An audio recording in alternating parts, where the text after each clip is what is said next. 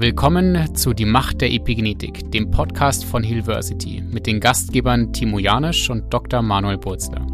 Hier erforschst du die faszinierende Welt der Epigenetik und wie sie unser Leben beeinflusst.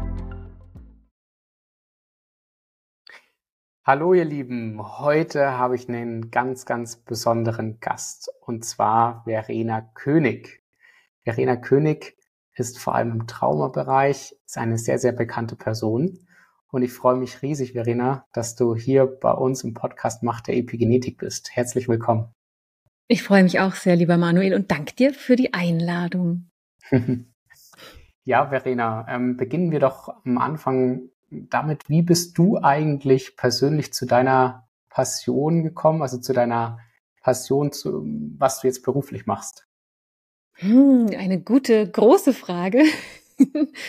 also im Grunde ganz natürlich und entspannt, sage ich mal, mhm. weil ich schon früh, also ich würde sagen so mit 14 ungefähr, 13, 14, ganz tief das Bedürfnis gespürt habe, Menschen zu verstehen.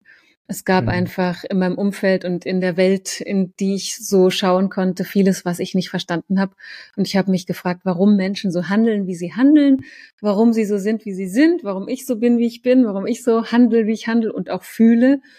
Ähm, also ich hatte schon früh so ein Interesse äh, am Menschen und war auch früh schon sowas wie die Kummerkastentante für das Umfeld und habe das auch immer gerne so gelebt und wollte dann ursprünglich Psychologie studieren, weil ich dachte, das ist der Weg, um mit Menschen zu arbeiten und Menschen zu verstehen.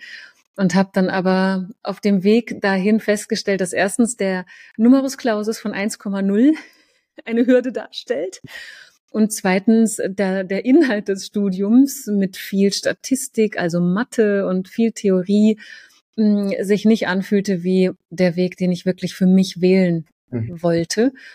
Und dann habe ich verschiedene andere Wege ausprobiert, habe mich vorbereitet auf ein Musiktherapiestudium, habe dann bemerkt, dass auch das nicht wirklich das ist, was ich mir wünsche, weil Gespräch und Kognition für mich auch ganz wichtig waren und die Musik eigentlich eher meine Ressource als Privatperson. Mhm.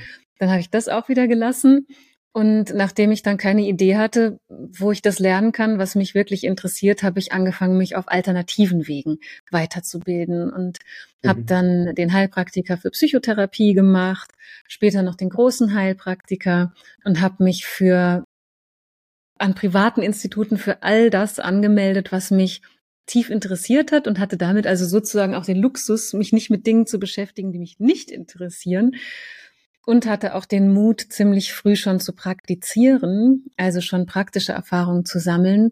Und äh, das ist sozusagen der Weg, wenn man, wenn man so schauen will, wie ich den gegangen bin und wie ich dazu kam, ist wie gesagt dieses Interesse am Menschen und die Suche nach Antworten.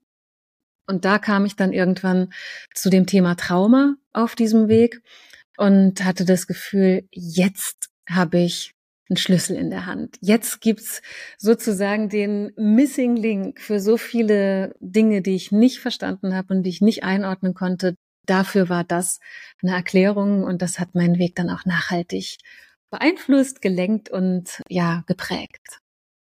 Ja, schön. Ja, sehr schön. Mhm. Und ab wann hast du dann für dich beschlossen, jetzt ähm, gehe ich wirklich ähm, oder mache ausschließlich nur noch Traumatherapie? Also so richtig ausschließlich habe ich das nicht beschlossen. Also ich mhm. wollte nach wie vor in meiner Praxis gerne offen sein für alle Menschen, die irgendwie mhm. äh, Unterstützung suchten. Aber im Grunde habe ich das den Fokus darauf gelegt nach dem ersten Fortbildungstag in einer traumatherapeutischen Fortbildung. Da ging es um Grundlagen, ganz basic Grundlagen der Neurobiologie von Trauma und mir sind so diese Kronleuchter aufgegangen. Und das war eine dreitägige Fortbildung, dieses erste Modul. Und dann kam ich montags in die Praxis und hatte eine Mail in meinem Postkasten von einer Frau, die mich anschrieb, Hilfe, Hilfe, ich habe gerade akut eine Gewaltsituation erlebt, einen mhm. ganz schweren Übergriff und ich brauche Hilfe. Und sie hatte nicht das Wort Trauma verwendet, aber ich habe gespürt, okay, also ich habe mich jetzt begonnen auf den Weg zu machen und schon klopft der erste Mensch an, der genau so ein mhm. Thema mitbringt. Und da wusste ich, okay, es ist äh, der richtige Weg. Na, schön. Magst du vielleicht mal definieren, wie du Trauma für dich definierst oder beziehungsweise ähm, wie du es auch für deine Klienten definierst? Ja, gerne. Also es gibt ganz nüchternere Traumadefinitionen und ein bisschen emotionalere oder weichere. Und wenn wir von der neurobiologischen Seite schauen, dann definiere ich Trauma, also ein potenziell traumatisches Ereignis, als mhm. ein Ereignis, das in seiner Intensität so viel Wucht hat, so viel Schrecken, Not und Überwältigung auslöst, dass unsere inneren Bewältigungsstrategien, also alles, was unser Körper, unser Geist, unsere Seele als Abwehrkraft zur Verfügung hat, davon überwältigt wird. Und wenn wir erleben, dass wir von etwas derartig überwältigt werden, dann reagiert unser ganzes System darauf mit Überlebensstrategien.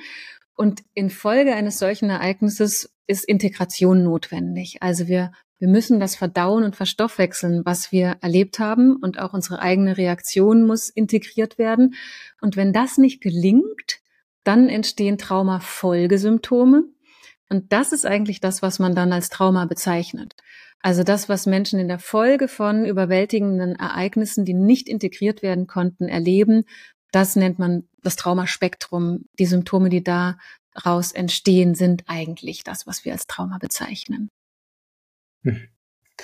Ja, spannend. Und du hast gerade davon gesprochen, von körperlichen Symptomen auch. Ähm, was sind denn so typische körperliche Symptome, die nach so einem schweren Ereignis zum Beispiel auch mal auftreten können? Ja, also es gibt sowohl körperliche als auch andere Symptome. Aber bei den körperlichen kann man ganz einfach kategorisieren, dass durch den hohen Stress, der nicht integriert werden konnte, unser Nervensystem gewissermaßen aus der Balance gerät. Also unsere Fähigkeit auf Reize oder auf Stress zu reagieren ist ganz stark beeinträchtigt. Die Symptome, die wir dann sehen, sind Symptome zum Beispiel der Übererregung, also dass unser Nervensystem dauerhaft übererregt ist. Das bedeutet zum Beispiel, dass wir getrieben sind, dass wir unruhig sind, dass wir schreckhaft sind, dass wir uns nicht entspannen können, also dass Entspannung einfach nicht gelingt, dass wir Schlafstörungen entwickeln, dass wir Ängste entwickeln, aber auch, dass wir sowas entwickeln wie Verdauungsstörungen und ja, dass unser, unsere Homöostase, unser Stoffwechsel aus dem Gleichgewicht kippt. Das sind so die Symptome der Übererregung. Demgegenüber stehen sogenannte Symptome der Untererregung, also dass unser Nervensystem quasi dicht macht und sich verschließt gegenüber Reizen von außen und das ist dann das ganze Symptomspektrum von depressiven Verstimmungen, von Antriebslosigkeit, Hoffnungslosigkeit, dem Gefühl, von allem getrennt zu sein, irgendwie nicht dazu zu gehören, neben dem Leben zu stehen. Das sind Symptome auf einer körperlichen Ebene.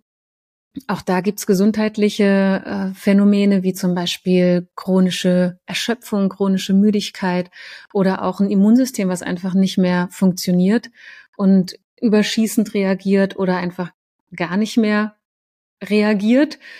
Also das ist so grob gesagt das Spektrum der körperlichen Symptome und die versuchen wir dann häufig durch Verhaltensmuster zu kompensieren.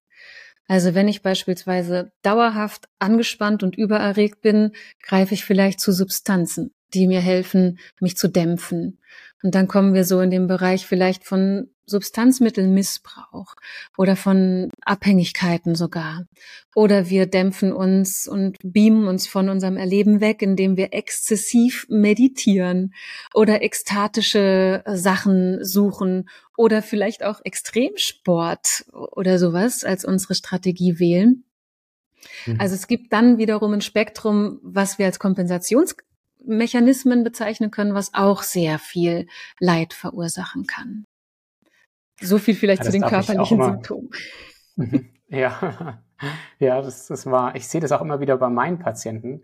Ähm, mhm. Ich habe lange Zeit, ähm, ich, für mich war ja Psyche auch schon immer ein Thema oder auch allgemein Traumata, aber die letzten Jahre bin ich einfach noch mehr aufmerksamer darauf geworden, ähm, weil auch einer äh, meiner Mentoren sozusagen ähm, Traumatherapeut ist und hier ähm, mich noch ein bisschen mehr sensibilisiert hat. Und dann auch mal tiefer nachgefragt habe bei den Menschen, hey, was ist in deiner Biografie passiert, was hast du in deiner Kindheit erlebt?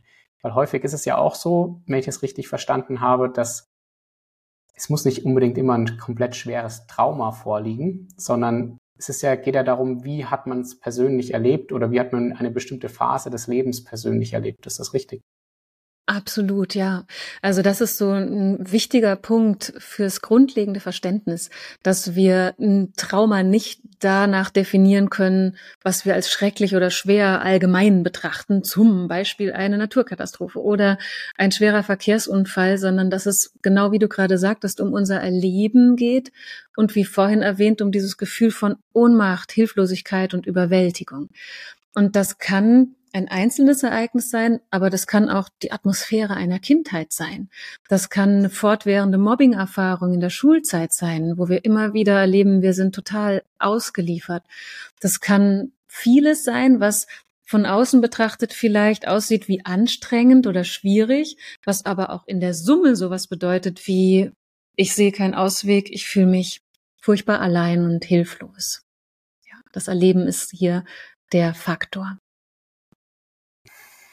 Und erlebst du das auch immer wieder bei deinen Klienten oder Klientinnen, ähm, dass sie bestimmte Dinge von ihren Eltern teilweise auch übernehmen? Also zum Beispiel gewisse, nicht nur gewisse Verhaltensmuster, die vielleicht bei den Eltern durch Traumata-Erfahrungen ähm, passiert sind oder an, sich angewohnt haben, sondern auch, dass sie sozusagen bestimmte Dinge von den Eltern übernehmen? Ja, auf jeden Fall. Also es ist total interessant und oft auch ganz wichtig in der Therapie so in die Familienanamnese zu schauen oder auch eine Familiengeschichte wirklich anzuschauen und auch die Ängste, Sorgen oder Weltbilder von Eltern zu hinterfragen, weil ganz häufig auch da atmosphärisch wahnsinnig viel mitgenommen wird und tief verinnerlicht wird. Verhaltensweisen oder auch Sätze, die zum Beispiel gesagt werden, sind häufig was, was Leute gut greifen können. Also wo sie sagen können, das hat mein Vater auch immer gesagt und jetzt sage ich das selbst zu meinen Kindern, wie schrecklich, ja, das wollte ich nie. Da kann man das gut erkennen, aber häufig gibt es auch wirklich so im Unterbewusstsein tief verankerte Überzeugungen mm, über Menschen, über die Welt, über ja, ein, ein Wert, einen eigenen Wert. Ähm, und das hat ganz, ganz viel häufig damit zu tun, wie die Eltern selbst die Welt betrachten, sich empfinden und ähm, mit Menschen umgehen oder sich im Kontakt mit Menschen fühlen, weil Kinder nicht anders können, als das als allererstes prägend nach innen zu nehmen, also erstmal zu ihrem eigenen zu machen. Was ich immer wieder jetzt erlebe, haben auch in meiner eigenen Geschichte oder auch in der Geschichte vom Timo zum Beispiel, dass es so ist, dass aus einem Trauma gegebenenfalls aber auch ein Potenzial entsteht. Also du hast ja vorhin gesagt, man, ja, man, äh, es entwickelt sich daraus ein gewisses Verhalten eventuell, das eine Art Bewältigungsstrategie ist. Und mhm. diese Bewältigungsstrategie hat aber am Ende eventuell tatsächlich auch ein Potenzial, weil ähm, es ja eigentlich auch eine Kraft war, sozusagen aus diesem, aus diesen traumatischen Erfahrungen oder Lebensphase sozusagen diese Bewältigung äh, oder diese Strategie zu haben, diese zu bewältigen, da steckt auch eine ganz, ganz gewisse Kraft dahinter.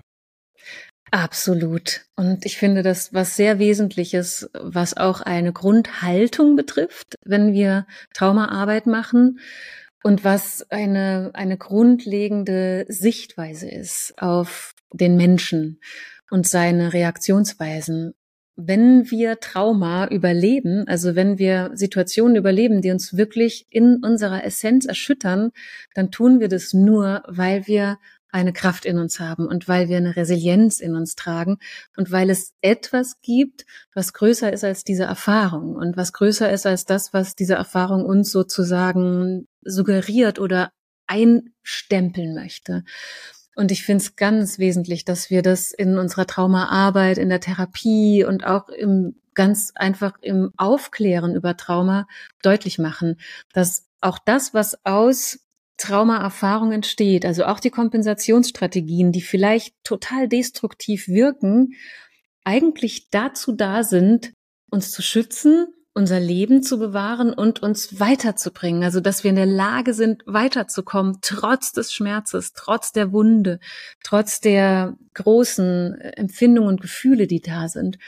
Und das muss man entschlüsseln. Also das ist tatsächlich manchmal wie eine Dekodierungsarbeit, dass man sich anschaut, ja, hm, welche Kraft liegt denn vielleicht in dieser Kompensationsstrategie? Und was gibt's vielleicht für Möglichkeiten, die Strategie so zu verändern, dass man die Kraft daraus nutzt, aber die Strategie nach und nach ein bisschen verändert und umbaut. Und dann können wunderbare Dinge entstehen und sich entwickeln. Hm, sehr schön gesagt, ja. Ich höre immer wieder von meinen Patienten, Herr Burzler, ähm, ja, ich habe da was, machen Sie das mal weg. und da muss ich mal wieder schmunzeln und dann ähm, wenn es dann auch, ich bin jetzt kein Traumaspezialist, aber wenn es auch um Traumata geht, dann sage ich auch immer wieder, ähm, gehen, gehen Sie dort und dorthin, aber wegmachen kann man das nicht, man kann es integrieren. Ähm, mhm. was sagst du denn da so deinen Klienten so ganz gerne? Ja, also erstmal finde ich diesen Wunsch so hoch nachvollziehbar. Also, dass Leute einfach das Gefühl haben, da muss was weg. Da ist was, was weh tut, was schmerzt, was stört und das soll jetzt weg.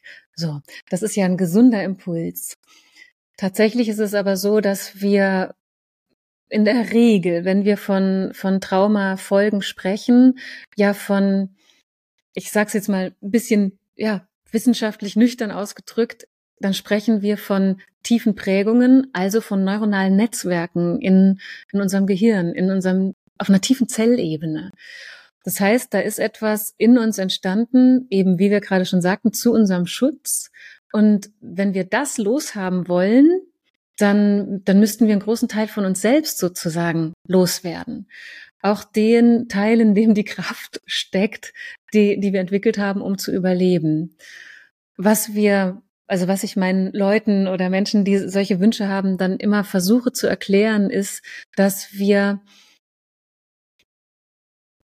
wie du schon sagtest, unsere Erfahrungen nicht loswerden können und auch unsere Symptome nicht loswerden können, sondern dass Heilung ein anderes Wort für Integration ist. Trauma und Traumafolgen haben immer was mit Abspaltung zu tun im gewissen Sinne. Also wir, wir haben zu viel Intensives erlebt und wir müssen das ein Stück von uns weghalten. Die Empfindungen, die Gefühle, die Wucht, die da ist, muss gedämpft werden. Es muss ein Stück weg von unserem Bewusstsein. Es muss ein Stück weg aus unserem Körperempfinden. Es muss aus unseren Beziehungen raus. Es muss aus unserem Leben raus. Es muss aus unserem Bewusstsein raus. Also es muss irgendwie ferngehalten werden. Und das bedeutet, dass wir sozusagen immer mit einem gewissen Ausmaß unserer Kraft damit beschäftigt sind, uns etwas, was zu uns gehört und was in uns ist, vom Leib zu halten. Das kostet unglaublich viel Kraft. Und Integration bedeutet, dass wir auf eine sichere Art und Weise, also ohne das Risiko einer Retraumatisierung, uns diesen weggehaltenen, teilweise abgespaltenen Aspekten zuwenden um sie wieder zu integrieren, also das, was wir einstmals wegbringen mussten, um es auszuhalten, wieder reinzuholen, um ihm einen Platz gewissermaßen in uns zu geben, so dass das, was dort noch unverarbeitet drinsteckt, sanft verarbeitet werden kann.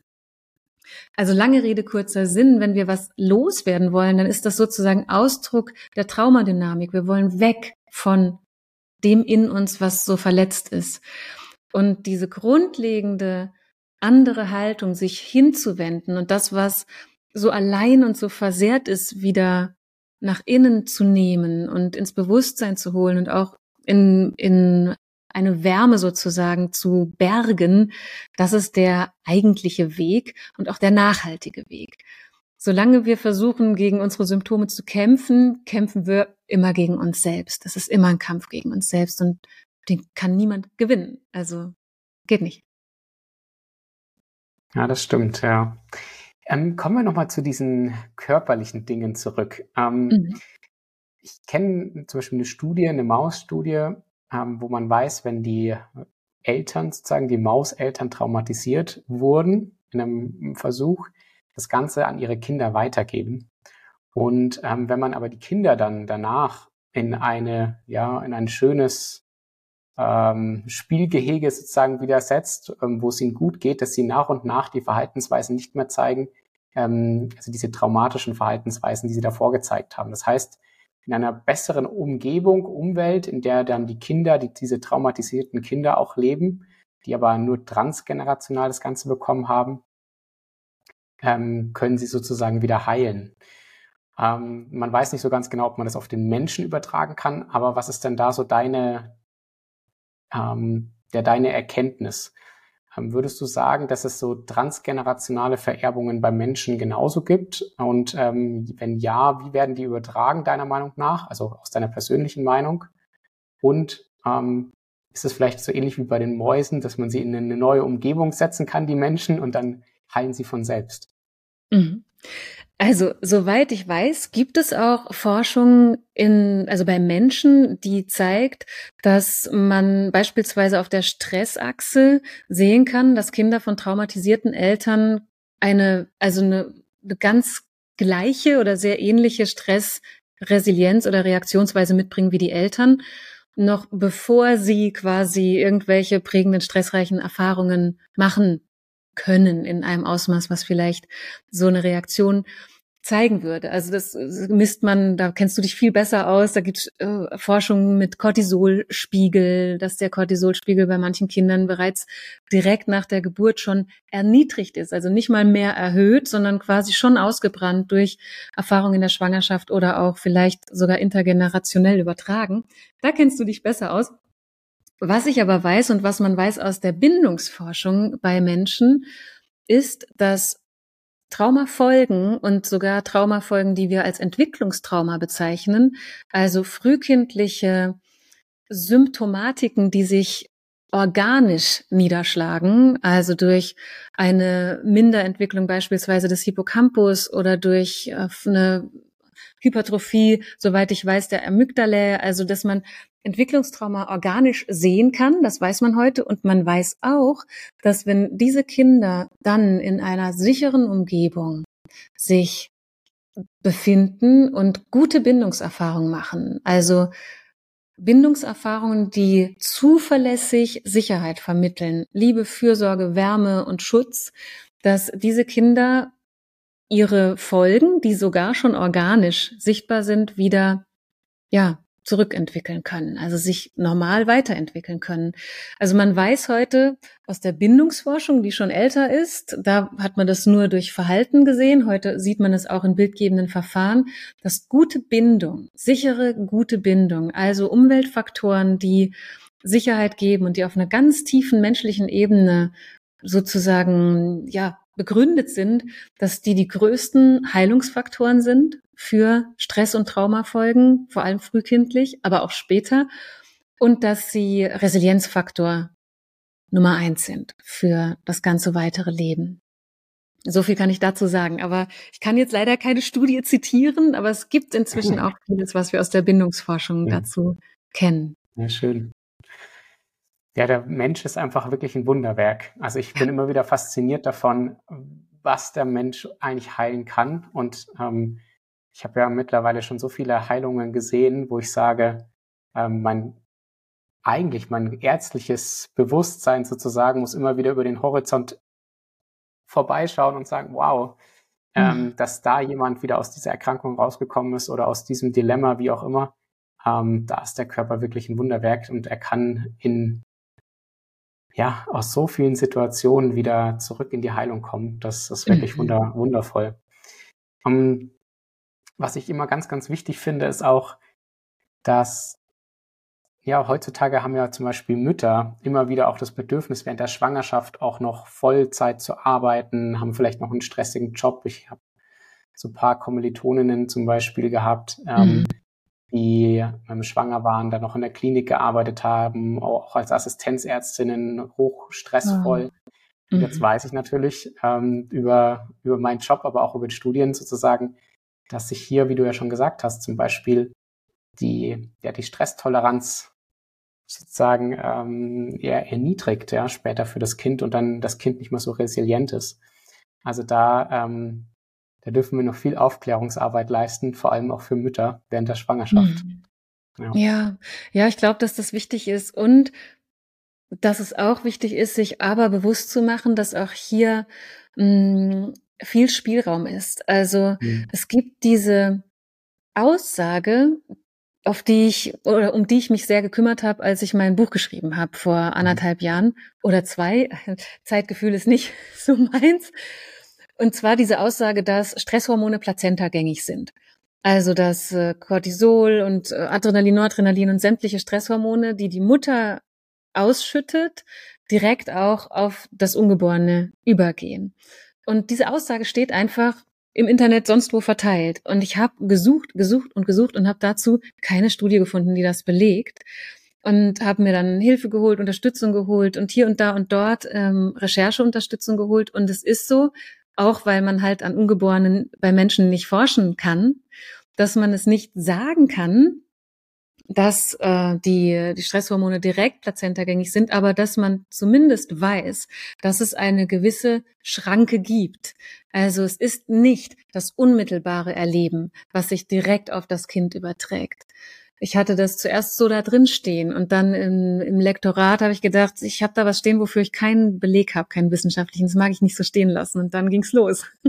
ja, also damit möchte ich darauf hinweisen, dass wir natürlich einerseits dafür sensibilisieren dürfen, generell, wie wichtig es ist, dass wir mh, mm, darauf achten, nicht in Dauerstress zu geraten, weil das für jeden Menschen und auch für ungeborene Menschen sicherlich ungünstig Auswirkungen hat.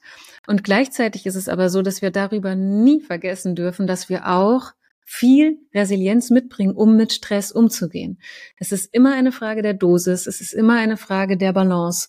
Und wenn man jetzt eine Schwangerschaft erlebt, in der man Hochstress erleben hat, vielleicht weil es Krankheit oder Todesfall im Familienkreis gibt, dann muss das nicht bedeuten, dass ein Kind dadurch traumatisiert wird, sondern es kann sein, dass es eine gewisse Prägung gibt, aber dass es auch so viel Bindung und Liebe von der Mutter zum Ungeborenen geben kann und so viel anderes Gutes, was durch den Stoffwechsel der Mutter strömt, dass man nicht einfach nur sagen kann, wenn du das tust, wird dein Kind traumatisiert oder wenn du das erlebst, dann wirst du ein traumatisiertes Kind zur Welt bringen.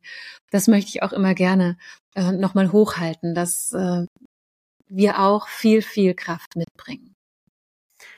Ja, da gebe ich dir recht. Da darf man ähm, auch während der Schwangerschaft wirklich keine Angst haben. Ja, die die mhm. Mütter beziehungsweise die Kinder, ähm, die haben wirklich, äh, sind beides, haben in Anführungsstrichen sage ich immer Superkräfte. Ja, ähm, schön. Weil ja. wenn zum Beispiel bei mir immer Mütter da sind, dann sagen sie, oh Gott, ähm, was habe ich meinem Kind angetan? Dann habe ich gesagt, nein, nein, nein. Ich mhm. glaube, jetzt im Nachhinein sich die Ängste zu machen oder ähm, sich Schuldgefühle einzugestehen oder sonstiges oder zu haben, das ist eher genau nachteilig, sondern es geht wirklich darum zu verstehen, dass ähm, ja, dass unser, unser Körper einfach ein Wunderwerk ist und auch Stresshormone aushält. Ja. Mhm, genau. Ähm, und ja. da bist du ja auch, da sagst du ja so vieles Wesentliches dazu, auch darüber, dass es im Grunde ja nie zu spät ist, um ja. mit den Prägungen, Erfahrungen, die wir gemacht haben, heute noch umzugehen und etwas draus zu machen. Das ist ja genau. großartig, was du da für Einblicke hast dazu. Ja, und das Schöne ist, ähm, man sieht also die Veränderung von den Menschen nicht nur auf körperlicher Ebene, also ich habe ja vor mhm. allem in der Praxis dann immer Leute, Menschen, wo man das auf körperlicher Ebene sieht, aber dass sich dann dadurch auch ganz andere Felder plötzlich aufmachen. Entweder sie arbeiten auf der Mindset-Ebene, psychologischen Schiene und so weiter und machen dann dadurch auf und ähm, körperliche Symptome verbessern sich oder auch auf mhm. der anderen Schiene, wenn man plötzlich körperliche Symptome behandelt, machen sie eventuell auf anderer Ebene auch auf und haben dort die Möglichkeit, bestimmte Themen anzugehen. Ähm, also es ist einfach total schön zu sehen, ähm, wenn man bestimmte Dinge auch zusammen erfügt. Ja. Naja. Ja. ja. Ähm, ich möchte noch mal ganz kurz auf das Transgenerationale gehen. Ähm, mhm. Ich finde es ein ganz, ganz wichtiges Feld und zwar mhm.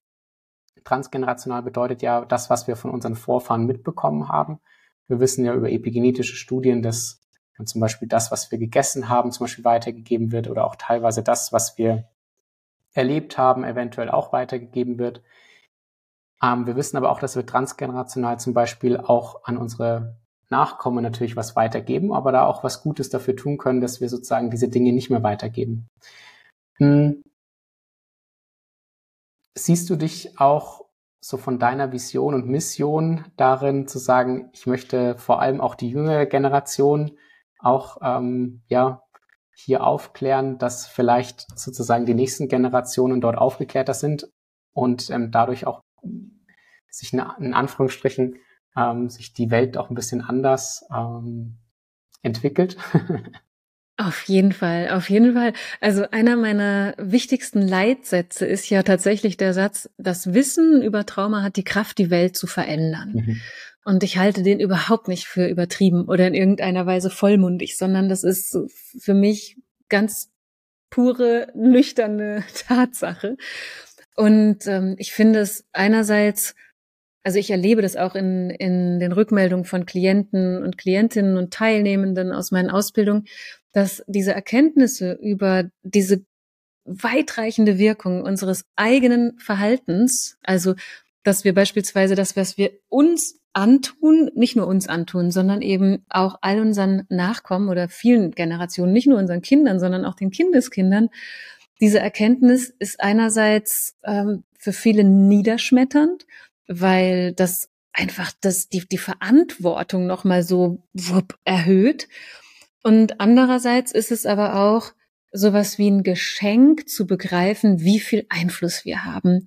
Und äh, deswegen wünsche ich mir sehr, dass, und das gehört zu meiner Vision, dass wir auch interdisziplinär Menschen darin schulen, sich darüber bewusst zu werden, dass wir gestalten, und zwar wirklich eigentlich mit jedem einzelnen Ding, was wir tun, mit jedem Gedanken, den wir denken, mit der Haltung, mit der wir durchs Leben gehen, mit der Art, wie wir miteinander umgehen und wie wir mit unserem Körper umgehen und so weiter. Und ich glaube, dass darin eine sehr große Chance liegt. Und ich glaube, dass darin auch die Herausforderung der Menschheit schlechthin sichtbar wird, weil es bedeutet, ganz platt gesagt, unterm Strich, dass jeder von uns bei sich anfangen muss. Und das fällt so vielen Menschen so schwer. Auch die mit den großen Herzen und den, äh, den tollen, dem tollen Wissen sind ja. oft auf andere ausgerichtet, helfen gerne anderen, opfern sich auf für andere, leben für andere. Das ist auch häufig eine Überlebensstrategie aus Trauma heraus. Und diese große Aufgabe, bei uns anzufangen, zu uns zu schauen, einzukehren, zu reflektieren, das sehe ich als größte Chance und als große Hürde, weil es bedeutet äh, eine Entscheidung und dann auch einen Weg. Hm. Na, da gebe ich dir recht. Mhm. Erstmal bei sich selbst anzufangen, das ist äh, manchmal ganz, ganz ein äh, am Anfang steiniger Weg, ja. Aber ja, ich, ja. Ähm, ich sehe das einfach immer wieder an unseren Klienten oder an Patienten, die da wirklich anfangen, der Change, der geht dann so flott plötzlich, wenn sie einmal dabei sind und ähm, was das einfach für lebensverändernde Dinge dann sind. Nicht nur für einen persönlich, natürlich auch fürs ganze Umfeld und wie sich das mhm. ganze familiäre Netz dann natürlich auch dementsprechend weiter verändert. Ja. Ja, und ich glaube, das ist natürlich auch in deiner Art Medizin wunderbar, dass du Pragmatisches an die Hand geben kannst. Also, dass du Menschen wirklich sagen kannst, das am besten machen und das am besten lassen. So. Und wenn jemand äh, dann schon in der Lage ist, das zu tun, dann hat er wirklich auch bald Ergebnisse. Und in der psychotherapeutischen Arbeit ist es manchmal ein bisschen anders, weil die Heilungswege auf der psychischen Ebene ähm, nicht linear verlaufen. Also es gibt große Dynamiken und häufig ist es so, wirklich häufig ist es so, dass Menschen an Momente kommen oder in Situationen kommen, wo sie sagen, ey, wenn ich das gewusst hätte, hätte ich nie diesen Weg gewählt. Ja, diese Situation gibt's, weil dann sitzen sie mit dem, was schmerzt und die alten Kompensationsstrategien funktionieren nicht mehr. Sie laufen nicht mehr und es gibt kein Zurück mehr sozusagen. Und das sind Heilungskrisen, die auf jeden Fall auftauchen, wenn man einen aufrichtigen Heilungsweg geht. Und deswegen ist, es so wichtig, dass wir eine gute Haltung haben, um durch solche Prozesse zu begleiten und um Menschen deutlich zu machen und ihnen dabei zu helfen, dass sie bald darauf spüren können, jetzt bin ich gerade durch ein tiefes Tal gegangen und ich bin jetzt woanders als zuvor. Aber es ist, es ist wirklich Arbeit. Also wenn es um Trauma geht und um tiefe traumatische Prägungen, dann ähm, dann ist es manchmal komplexer, als man denkt und man braucht wirklich auch Unterstützung. Aber das, was man dadurch gewinnt, ist einfach durch nichts aufzuwiegen. Es lohnt sich so sehr. Ja, schön gesagt. Ich war ja ähm, letzte Woche, ähm, Anfang Juli, ähm, war ich bei dir bei auf deinem Kongress Grow and Connect.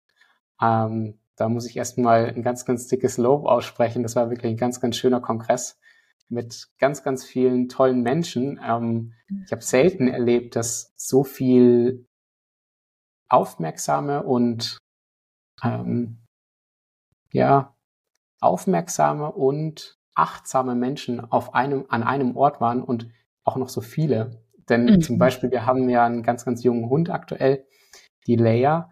So und süß. Ähm, normaler, ja, ganz süße, ganz süße Golden Retrieverin. Und normalerweise, wenn wir unterwegs sind, dann streichelt jeder sofort den Hund. Ja, bin ich irgendwo mhm. im Café, sofort gehen die Leute hin, streicheln ihn einfach. Und ich denke immer wieder, ah, das ist ähm, schon wirklich übergriffig.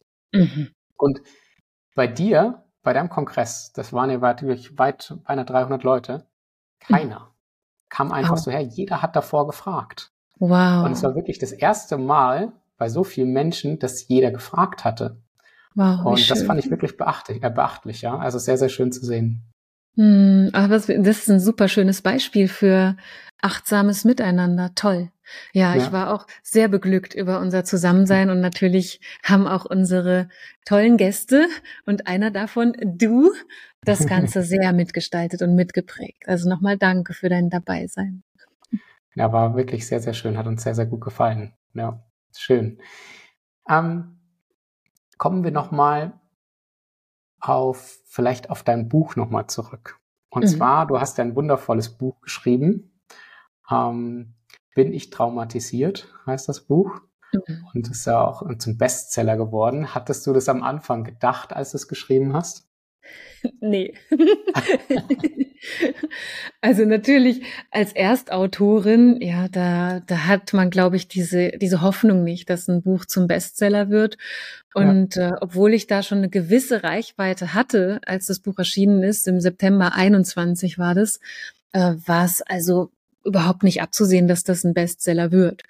Und ähm, ich bin darüber natürlich super, super froh, weil es ein Grundlagenwerk ist, in dem ganz viele Erklärungen stehen und diese Bestseller-Platzierung und auch die, die Verkaufszahlen, die jetzt noch da sind. Also das Buch ist immer noch sichtbar und wird immer noch gekauft. Das ist nicht so eine Eintagsfliege gewesen, sondern es hat echt tolle Verkaufszahlen und erscheint jetzt auch nochmal als Taschenbuch. Ja. Ähm, dass das so läuft, das Buch, zeigt einfach, wie reif das Thema mhm. ist. Also, dass Leute wirklich auch nach Informationen hungern oder dürsten und dass sie auch nach guter Information suchen. Also nicht nur nach snackable, oberflächlich, äh, Vagus Wunder, Schnickschnack, dreimal mhm. geatmet und du bist wieder ganz mhm. ähm, äh, in deiner Kraft, sondern wirklich auch tiefgehende, aufrichtige Informationen. das freut mich mega, ja. Na, schön. Hm. Vielleicht ich glaube, wir haben ganz am Anfang noch gar nicht gesagt, warum wir dich eigentlich auch eingeladen haben. Denn mhm. ähm, Trauma bzw. Traumata spielen eine ganz, ganz große Rolle auch in der Epigenetik, denn sie verändern epigenetische Muster. Und mhm. ähm, selbst ein Trauma kann zum Beispiel bestimmte epigenetische Marker verändern, also wie unsere Gene abgelesen werden. Ja. Und das finde ich einfach ein hochspannendes Feld. Und zu sagen, hey, so viele Einflüsse haben wir auf unseren Körper. Und mhm. wenn wir aber daran was verändern und das Ganze uns wieder anschauen, ähm, beziehungsweise in unser Leben integrieren oder ähm, auch ähm, therapieren, verändern sich diese Marker wieder und bestimmte Dinge dürfen wieder gehen, ähm, Symptome dürfen auch wieder gehen und so weiter. Das war, ähm, ja, das finde ich aber nochmal ganz, ganz wichtig, dass wir das hier nochmal in dem Podcast gesagt haben. Ja, und ich würde gern was ergänzen auch, weil, ja. wenn ich dir kurz ins Wort fallen darf, entschuldige. Klar. Okay. Ähm, ich finde das auch einen wahnsinnig wertvollen Aspekt für uns psychotherapeutisch arbeitende mhm. Menschen sozusagen, dass wir die Unterstützung kriegen von der medizinischen Seite zu beweisen, dass Psychotherapie mhm. wirksam ist. Also dass ja gutes Coaching, psychotherapeutische Interventionen, gute Bindungserfahrungen zwischen Begleitern und Klienten und Klienten, dass das äh, messbar wird, dass da wirklich mhm. Erfolge erzielt werden, weil es ist lange Zeit immer vage gewesen. Ja, warum wirkt Psychotherapie?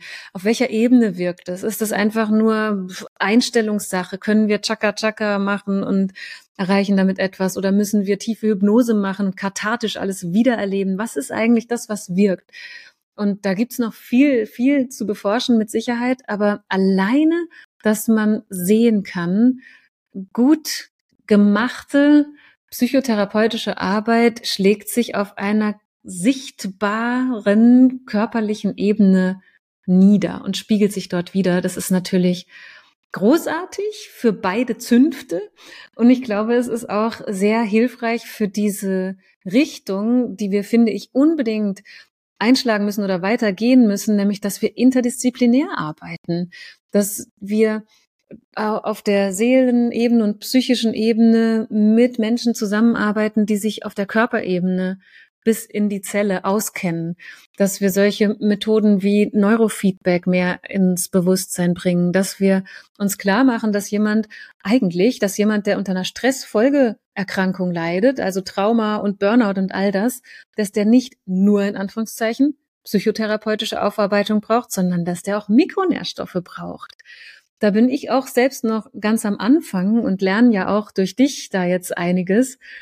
Ähm, und ich finde es so wichtig, dass wir ähm, begreifen, dass eine Ebene allein nicht genügt und dass körperorientierte Traumaarbeit auch bedeutet, dass wir ja uns Wissen aneignen, was der Körper für eine Unterstützung braucht, um auch die Kraft zu haben, auf der Zellebene wirklich diese Prozesse zu, durchzustehen und zu gestalten. Da gibt es noch viel zu tun. Ja, definitiv. Ich war immer ganz am Anfang, als wir die Epigenetik Coach Ausbildung ins Leben gerufen haben, hab ich immer gedacht, ah, also das, das wissen doch schon so viele Menschen, ja, äh, manche Dinge. Und manche Dinge schon und manche Dinge aber nicht in die Zusammenhänge. Die Zusammenhänge. Und, ähm, mir war das ganz manchmal überhaupt nicht so bewusst und ich fand es so schön, weil ich habe das dann so miterlebt, zum Beispiel ähm, ich ähm, zwei Mentoren von uns, die sind beides auch ähm, Psychotherapeuten, die haben auch nicht, ähm, die haben zum Beispiel gesagt, okay, was kann ich denn einnehmen, zum Beispiel an Mikronährstoffen, damit vermehrt mein Glückshormon gebildet wird mhm. äh, oder vermehrt Adrenalin, Noradrenalin oder Dopamin. Und ähm, und dann, als ich dann erkannt hatte, dass zum Beispiel natürlich oder gesehen habe die Studien, dass man durch Psychotherapie auch die Marker verändert, die epigenetischen Marker wie Serotonin gebildet wird oder wie Serotonin abgebaut wird, unser Glückshormon. Ich gedacht, so Wahnsinn. Mhm. Okay, Psychotherapie ähm, hilft und Mikronährstoffe helfen und so welche die, die, diese Zusammenhänge, die müssen, die, die müssen mehr Leute erfahren. Und ähm, das war auch einer der Gründe, dass wir die Epigenetik Coaching Ausbildung einfach ins Leben gerufen haben, weil wir gesagt Super. haben, diese ganz, ganz wichtigen Zusammenhänge zwischen Epigenetik und den klassischen ähm, funktionellen Medizin, Mikronährstoffmedizin, Orthomolekularmedizin, aber auch diese Coaching-Aspekte, die mhm. haben ja mhm. auch einen Effekt. Die gehören alle miteinander zusammen verknüpft, so wie du sagst. Mhm. Und äh, deswegen finde ich auch so schön, dass wir beide einfach so zusammenarbeiten in Kooperation und ähm, du mich auch eingeladen hattest oder uns. Ja. Ähm, ja, dass dieses Wissen einfach immer mehr und mehr verbreitet wird. Also vielen, mhm. vielen Dank dafür. Ja, gleichfalls. ja, ähm, ich habe noch eine letzte Frage, die vielleicht so ein bisschen ins Gesellschaftliche geht, aber mhm. ich will mhm. gar nicht zu politisch werden. Aber was würdest du sagen, wenn unsere unsere Politik oder so zum Beispiel die Leute alle Psychotherapie machen würden und sich ihre eigenen kindheitlichen Traumata anschauen würden, wir gezwungen werden, na, gezwungen ist das falsche Wort, aber ähm, wir vielleicht uns auch unsere kollektiven Traumata anschauen dürften als Gesellschaft. Ähm, da hängt ja noch so viel hinter ähm, bei uns einfach noch in der Gesellschaft drin. Das hat man ja jetzt mhm. auch gesehen, meiner Meinung nach, wie wir auf ähm, gewisse Konflikte in den letzten zwei Jahren reagiert haben, auch als Regierung. Was würdest du sagen, wenn wir hier mehr traumasensibel werden, auch als Gesellschaft, aber auch in der Politik und selbst die Politiker eventuell an sich arbeiten würden. Was glaubst du, was würde dann passieren? Mhm, was für eine schöne Utopie oder ja. Vision. Ja. Also ich glaube, eine Folge davon wäre, dass, mm, dass Menschen, die in Machtpositionen sind, weniger über Angst wirken würden. Also mh, mm, Politik oder auch ja gesellschaftliche schwierige Themen, die sind ja häufig, die werden häufig sehr unterkomplex behandelt. Die sind oft sehr komplex und sie werden aber in der Masse sehr unterkomplex behandelt. Auch in unseren Schlagzeilen und in den Reden, die wir von Politikern hören, die wahrscheinlich viel mehr über die Komplexität wissen, aber es versuchen immer runterzubrechen in was Unterkomplexes. Und damit diese unterkomplexe Geschichte funktioniert, muss mit Emotionen gearbeitet werden. Und eine Emotion, mit der man Leute gut kriegt, ist einfach die Angst. Und wenn man Menschen Angst macht, dann kann man sie entweder in die Kampfreaktion bringen, also sich gegen etwas zu positionieren. Man kann sie in die Fluchtreaktion treiben, so dass sie Schutz und Hilfe suchen. Man kann sie in Erstarrung hinein triggern sozusagen, was dann quasi bedeutet, man kann ihnen alles erzählen und sie werden nicht reagieren oder mitmachen, wie auch immer. Und ich glaube, dass diese Dynamik sich verändern könnte, wenn, wenn Menschen, wenn generell der Mensch verstehen würde, wenn wir im Kollektiv verstehen würden, dass wir nicht über unsere Überlebensmechanismen vorwärts kommen, sondern über unsere regulierten Zustände die Welt verändern. Das wäre möglicherweise eine positive Folge, die einen riesigen Unterschied machen könnte. Ja, das, das stimmt. toll. Fände ich sehr, sehr schön, ja. Mhm. Ja, liebe Verena, vielen, vielen Dank, ähm, dass du dir Zeit genommen hast für unseren Podcast. So gerne. Ähm, war mir wirklich eine Ehre, dass du da warst. Auch einer der ersten Gäste ähm, hier für unseren startenden Podcast. Sehr, Super. sehr, sehr schön. Vielen, vielen Dank dafür. Ich danke ja, dir. Magst du doch den Zuhörern oder Zuhörerinnen noch was mitgeben? Ja, also erstmal gebe ich gerne das Dankeschön zurück für die Einladung. Ist mir auch eine Ehre, hier zu sein. Und ich wünsche dem Podcast und euch mit dem Podcast ganz viel Erfolg und ganz viel Reichweite und Sichtbarkeit, weil es so wichtig ist. Und was ich vielleicht zum Schluss noch mitgeben könnte, mh, mm, ja, vielleicht aus dem, aus dem heutigen Gespräch so der Impuls, dass wir darauf gefasst sein dürfen, wann immer wir uns auf den Weg machen, für uns selbst, ob auf körperlicher Ebene oder auf psychischer Ebene oder auf einer Mischebene, dass wir darauf gefasst sein dürfen, dass es immer ein sowohl als auch geben wird. Es wird mhm. Kräfte in uns geben, die nach vorne ziehen und die aus einer tiefen inneren Energie schöpfen und die uns spüren lassen, dass das alles gut werden kann und dass es ja in uns auch viel Heiles gibt. Und es wird gleichzeitig auch, denke ich mal, immer andere Empfindungen geben, alte Prägungen, Anteile, die entsprechend Angst haben und die gegen die Vorwärtsbewegung agieren. Es wird Suggestionen und Angebote von außen geben, sich wieder klein zu fühlen oder zurückgeworfen zu fühlen. Und ich finde es wichtig, dass wir uns erlauben, dass beides da sein darf. Dass wir mhm. uns nicht auf einen Pol verlagern und den anderen versuchen auszublenden, beziehungsweise in einen Pol reingesogen werden und der andere entgleitet uns total, sondern dass wir uns klar machen, es ist beides da und es ist jeden Tag aufs Neue möglich zu entscheiden, wohin investiere ich meine Energie mhm. und wofür möchte ich mich gerne einsetzen oder auch Hilfe holen, für welchen Teil. Genau. Ja, schön gesagt, ja. Vielen, vielen Dank dafür. Verena, danke, dass du da Nein. warst. Und ähm, ja, vielleicht irgendwann mal wieder. Würde mich sehr, sehr freuen. Bis bald. Mich auch sehr gern. Danke dir. Ciao. Tschüss. Das war es für die Folge von Die Macht der Epigenetik, dem Podcast von Hillversity. Wir hoffen, dass du einige faszinierende Einblicke gewonnen hast. Wenn dich die Epigenetik genauso fasziniert wie uns und du ein Teil einer neuen Gesundheitsbewegung werden möchtest, dann informiere dich über unsere Epigenetik Coach Ausbildung auf unserer Webseite www.healversity.com. Vergiss nicht, unseren Podcast zu abonnieren, um keine zukünftigen Episoden zu verpassen. Danke, dass du dabei warst und bis zum nächsten Mal auf die Macht der Epigenetik.